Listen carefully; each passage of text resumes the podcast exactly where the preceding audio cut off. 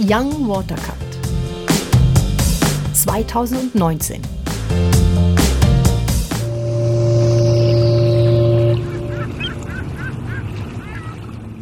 Was erwartest du vom Watercut? Ich erwarte einen informationsreichen Tag, dass ich viel lerne und was fürs Leben mitnehme. Ganz viele interessante Vorträge. Ich erwarte Inspiration, neue Ideen, fröhliche Schüler, die gerne hier etwas äh, mitmachen und kreativ sind. Können Sie das bitte vorlesen? Social Entrepreneurship Education an Schulen. Können Sie das bitte erklären, was das bedeutet?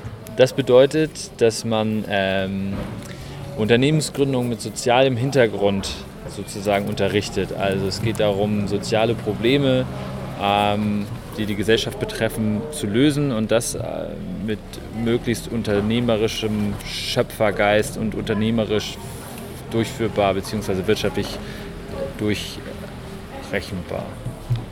Vielen Dank.